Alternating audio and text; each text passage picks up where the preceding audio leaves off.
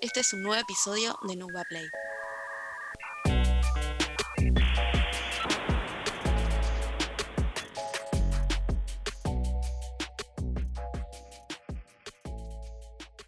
Trabaja como front-end en Mercado Libre. Es egresado de la carrera de diseño gráfico en la UBA. Pasó por el mundo del diseño publicitario hasta especializarse en UX. Hoy está como en el lado oscuro como desarrollador front-end donde puede aplicar muchos de sus conocimientos de diseño. Hoy vamos a hablar un poco de, este largo trayecto que tuviste, que inició primero como diseñador y que después como que diste un giro, ¿no? Pero nunca saliendo de, la industria digital, ¿no? Exacto, sí. Eh, bueno, eh, empecé como diseñador, digamos, eh, tuve una, historia larga con el diseño. Me encanta el buen diseño, tengo el ojo muy afinado, sé lo que me gusta, digamos, en ese sentido, el diseño. El diseño debería ser funcional, pero bueno, a veces pasa a ser muy subjetivo. Em, un poco cómo arrancó mi carrera de diseño fue, era muy chico, digamos, en realidad cuando, viste, cuando sos chico te, te gustan, a mí me gusta mucho jugar a compu, eh, eh, particularmente había un juego, cuando, eh, un juego online que me encantaba, se llama Argentum, o conocido para tal vez algunos gamers de la vieja escuela, en ese momento jugábamos a eso con mis amigos. Tengo uno de mis mejores amigos que cuando éramos chicos me dijo, che, ¿qué, hace, qué, te parece si hacemos nuestro servidor de, Argentum? Y le dije, bueno, dale, ya fue, qué sé yo, veamos qué onda. Y él se puso a codear el servidor y yo lo que hacía fue armar todo lo que era el, ambiente gráfico, digamos, armaduras, armas y demás. Eh, y todo eso lo hacía con las herramientas de Adobe, digamos. Eh, eso fue, yo era muy chico, tenía 13, 14 años. Así que desde ahí como que empecé, digamos, por un lado, eh, con, a practicar o a, generar expertise con las herramientas de diseño, que el día de mañana no sabía que me iban a servir, pero las empecé a usar. Y también estuve muy en contacto con, con, la programación desde muy chico. Eh, no programaba particularmente, pero por ahí nos sentábamos en, en, en, mi casa o en la casa de él horas y horas armando eso y lo veía cómo él codeaba y, y viceversa, yo estaba con, con, todas las herramientas de diseño. Así que eso fue como medio un puntapié, digamos, eh, que me facilitó el mañana elegir esa carrera. Digamos que, bueno, así fue como iniciaste desde muy chico. ¿Y cómo fue después la decisión de decir, bueno, voy a formarme eh, en este rubro? Eh, fue, fue raro en realidad, porque mi, mi, viejo, particularmente, él es programador eh, así que nada, yo a los dos años ya jugaba al Space Invader, digamos, en mi casa siempre hubo computadoras. Em, pero me gustaba mucho el arte, no sabía en ese momento que era diseño, digamos, ¿no? Me gustaba mucho el arte, me gustaba pintar, me gustaba dibujar, eh, usaba todas las herramientas de Adobe, entonces como en un momento se me cruzó por la cabeza tipo, bueno, estudio Bellas Artes, no sé por qué, y bueno, ahí como me persuadieron un poco, me dijeron, che, mira Bellas Artes, por ahí no, no está tan bueno, no sé, eh, fíjate. Y mi viejo siempre me estuvo, estudiar programación, estudiar programación, ingeniería, ingeniería, ingeniería, y yo, obviamente, chico rebelde, que no hace caso a su papá, no, no, no, no, voy a estudiar diseño. Bueno, estudié diseño, dale. Em, y me metí en la UBA, así que empecé a estudiar diseño, como todo el mundo sale de la, del colegio y entré a la carrera de, de la universidad y elegí el diseño gráfico básicamente. Y después, ¿cómo fue que dijiste, bueno, me voy a especializar en lo que es UX? Quizás al momento de que arrancaste la carrera no estaba muy en auge, ¿no? ¿Fue como después que, se estuvo dando a conocer más? Sí, sí, en realidad fue exactamente así. Yo estudié diseño, estaba, estaba en mi, creo que, segundo año de, diseño, ¿sí? Y me metí a laburar, me metí a laburar en una agencia de publicidad que es como la, gran mayoría de los diseñadores gráficos empiezan por ahí o terminan ahí o están ahí. Eh, pero es muy común que pasar por esa experiencia, digamos, y aprendí muchísimo sobre publicidad, sobre lo que es advertising, branding. Eh, en ese momento, un poco lo que hacía mientras estudiaba, o sea, mi, mi, educación formal fue el diseño gráfico en la UBA, digamos, y, pero en paralelo siempre estudié o me interesó mucho la programación, porque como nunca salí del mundo digital, siempre me gustaba de lo que diseñaba llevarlo a la pantalla. Entonces como que siempre traté de aprender eh, o conseguir esos skills que me permitan hacer eso. Entonces, cuando empiezo a laburar en publicidad, hacía eso básicamente, hacía diseño eh, digital, tal cual, hacía em, banners con flash, hacía páginas web, hacía todo lo que era el stack de ese momento, que era HTML, JavaScript y CSS. Era lo, casi lo básico, por decirlo de alguna forma. Eso era, no sé, en 2000, 2013 creo que fue más o menos. Y en un momento, mi mismo amigo, este, que uno de mis mejores amigos que, que estudió programación, ya era crack, hoy es crack, pero ya en ese momento ya era crack para mí. Me dijo, che, mirá, existe el diseño UX, no sé, esto habrá sido 2015, ponele, 15, 16, empezando el 16. Hace bastante igual. Sí, sí, sí. Y, che, mirá, existe esta práctica UX, eh, fíjate qué onda. Es como, él siempre laburó en startup, estaba muy conectado con, con, la vanguardia de afuera, digamos. Y mm, me dice, está bueno, sé que probarlo. Y ahí me, me, empecé a investigar y me anoté en, en un summer camp que daba Globant en ese momento, que era bastante intensivo. Eran cuatro clases semanales durante cuatro meses, durante todo el verano, arrancó en, arrancaba en diciembre y terminaba más o menos en marzo, por ahí. Eh, y me metí ahí, quedé seleccionado, por suerte, o sea, fue una entrevista, quedé seleccionado, participé del Summer Camp, estuvo increíble, me dio una experiencia muy, muy buena, o sea, globante, básicamente te enseñaba lo que estaba a la vanguardia, digamos. Las prácticas que aprendí ahí se siguen usando hoy y las veo Sí, encima es una, hoy en día es como es bastante líder, eh, digamos, dentro de su, claro, Exactamente, entonces como ah, eh, te daban todo lo que se estaba usando en ese momento y lo que se está usando hoy también, digamos. Entonces eh, fue una increíble experiencia y de ahí, eh, nada, sentí que era el camino que me iba a mantener mucho más conectado, o sea, sentí en un momento me estaba alejando mucho de lo que era la tecnología y dije, no, quiero volver un poco y ese fue el camino. Y eso me abrió, digamos, a mi siguiente trabajo, que fue en una ONG, que estaba como diseñador UX. Ahí fue donde arranqué mi experiencia como diseñador.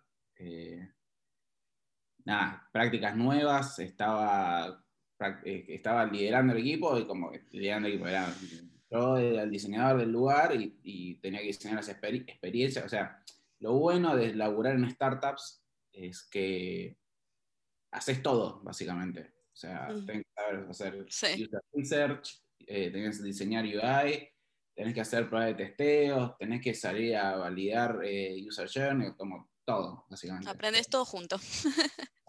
Entonces, como me, aprendí a hacer todo, digamos, hoy yo veo mucho dentro de, Meli, donde tenés eh, el user research por un lado, el que hace research solo, mm. los que hacen UI por otro lado, que hoy en muchas de las carreras en, en, donde te formas tecnología tienen como esas orientaciones. Entonces, pero en ese momento no existía eso, o sea, todo, el, diseñador tenía que hacer todo.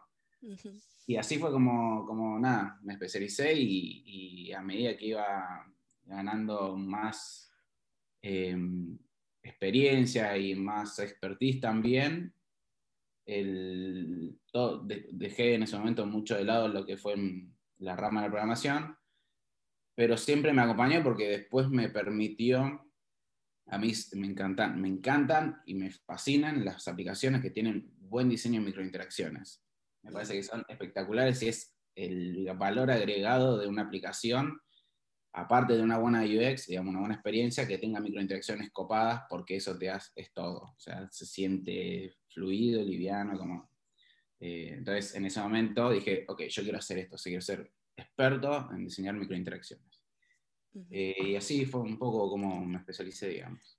Y después cuando fue eh, ese giro de pasarte, bueno, de diseño a la programación, eh, que volviste, digamos, como a encontrarte con la programación, ¿cómo fue eso? Em, fue súper interesante porque en realidad cuando empecé a hacer mucho foco en diseño de interacciones, tenía que, que leer código, o sea, me sentaba literal al lado de los developers y yo decía, no, mira, esto tiene que ser así, y tipo, veíamos código juntos. Entonces fue como que estaba, tipo, no lo hacía, pero lo hacía, digamos. Entonces como, no lo codiaba, pero lo terminaba diseñando de alguna forma. Y, y hubo un momento donde, donde nada, me di cuenta que era lo que, me gustaba, qué sé yo. Eh, en ese momento eh, aparece, como te digo, siempre todo lo que aprendí de, a programar, el 80% te diría que fue autodidacta. Em, y en un momento fui a un workshop de, JavaScript, que eran los chicos de eh, JavaScript del, del Bootcamp, eh, y fueron en, en, Mercado Libre. O sea, la realidad fue un sábado, no lo más, fue un sábado a las 9 de la mañana y, dije, bueno, voy solamente porque me quedaba a tres cuadras de mi casa, porque si no, no había forma de ir un sábado a las 9 de la mañana. No, no, no, claro. No había chance. Y fui, qué sé yo, re paracaidista y cuando me doy cuenta estaba en las oficinas de Mercado Libre, en las viejas oficinas de Arias, que, hoy en día no, hay nada, o sea, están, pero no están más. Y cuando entro veo que en todos lados de las ventanas está el logo de Mercado Libre. Qué raro esto, ¿viste? Como, bueno, ya fue.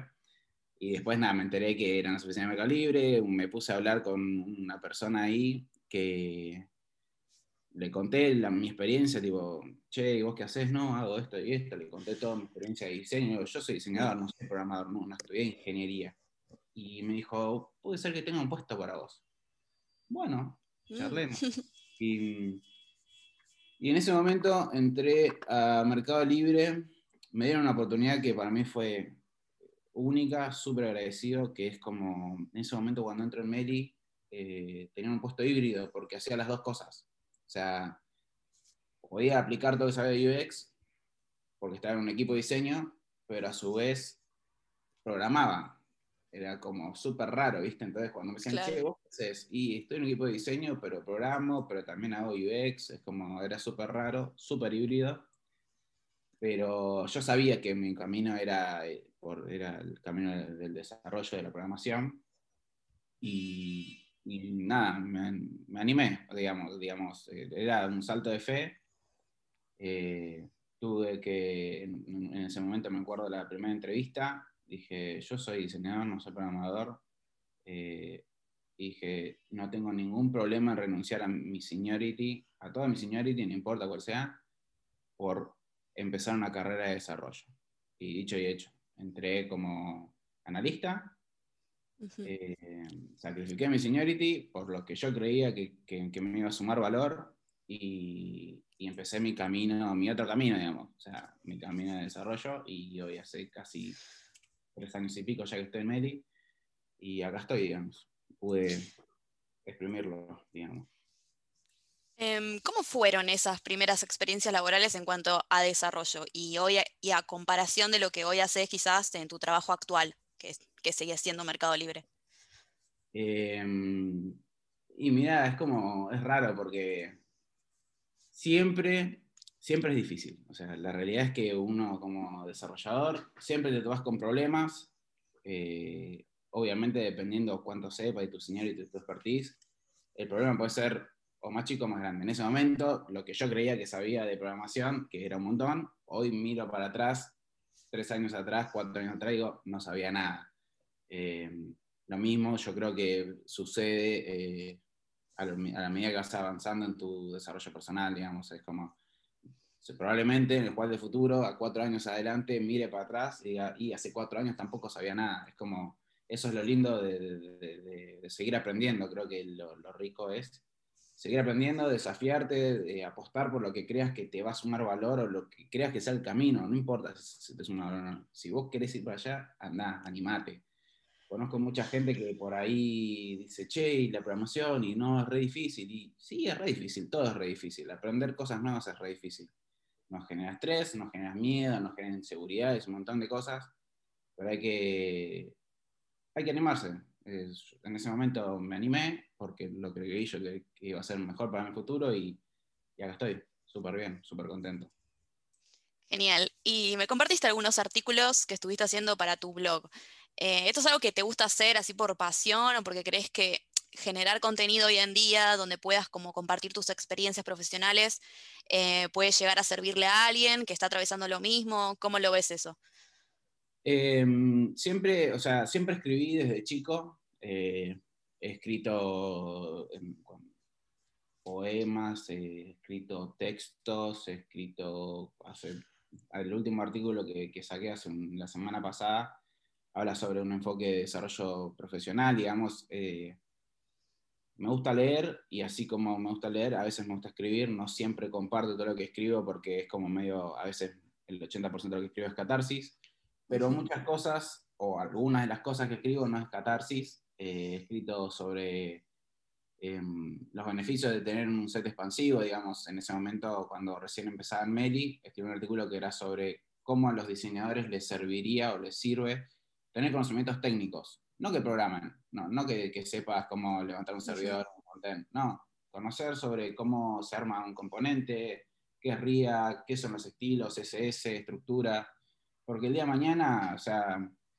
vos hoy en día tenemos herramientas como Sketch o como XD o, InVision y demás que te facilitan un montón de cosas, que son herramientas no code, pero si vos querés iterar o ser más fino, como en ese momento cuando hacía foco en las interacciones, que me gustaba ser muy fino, tenía que ponerme a ver el código, cómo estaba hecha la animación SSS, los estilos, si era performante y, y demás cosas, digamos. Eh, eso es un poco lo, lo, que trato de, promulgar, o sea, tampoco quiero ponerme en evangelista, digamos, ¿no? Cada uno hace, hace el foco que quiere, o sea, yo creo que el el tener un enfoque mm, de desarrollo eh, profesional amplio, está buenísimo. Eh, hoy en día, cada vez, sobre todo en la industria de, de Haití, eh, ves más estos roles con, un enfoque mucho más abarcativo, o sea, un frontender que, que se pasa a backend y empieza a hacer backend también, o un backend que empieza a tocar React, siempre dentro de una misma vertical, digamos, o, dentro de una tecnología además, pero se empiezan a ver estos perfiles como mucho más abarcativos, eh, diseñadores que se pasan a codear, eh, developers que aprenden cosas sobre diseño, cómo usar Sketch, cómo usar programas de, prototipado y cosas así. Eh, está bueno porque al fin y al cabo te da también la, la, visión para poder generar productos o soluciones no sé si tan complejas es la palabra, pero sino como más adecuadas por el momento y, o, lo que quieres resolver, el problema que quieres resolver. Eh, por eso es un poco el enfoque mío de, esto que viene con un poco lo que venimos charlando, de ser más expansivo y no tan verticalista, que los verticalistas están muy bien también. Em, ahora, bueno, hablando un poquito de em, la industria digital. ¿Qué tiene para ofrecerle a los jóvenes hoy en día? ¿Qué pensás que, qué le dirías quizás a aquellas personas que están estudiando o estudiaron una carrera tradicional y quieren de repente entrar a formarse eh, en tecnología? Eh, está buenísima la pregunta.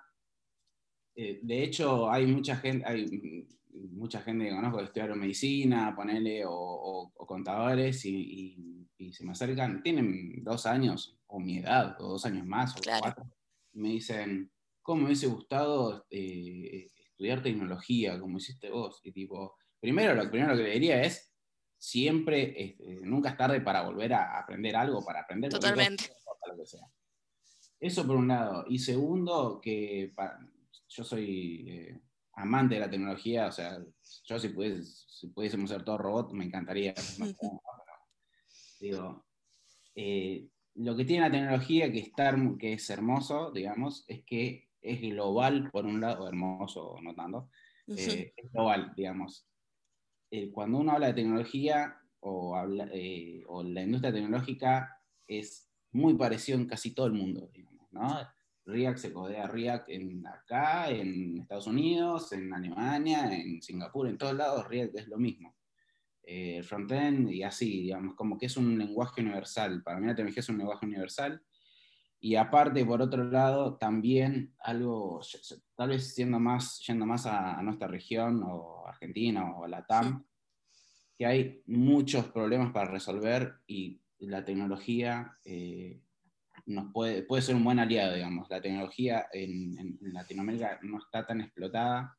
Eh, si bien tenemos, por suerte, los unicornios como Meli, Globan, Despegar, que van abriendo camino y me encanta ver estos estas, estas compañías, no, necesariamente del, tamaño de Mercado Libre, pero sí ver emprendedores que apuestan por la, por, primero por la región y después por la tecnología como camino para mejorar toda la situación de la, de la región y, y, demás. Así que lo que les diría, primero, que no les voy a decir que es el futuro porque ya está acá, o sea, el futuro puede ser otras cosas como que se manejen solos, eh, machine learning y demás, que ya también existe pero hay muchas cosas que todavía hay por explotar, que se puede llegar a explotar en la región y me parece que está espectacular.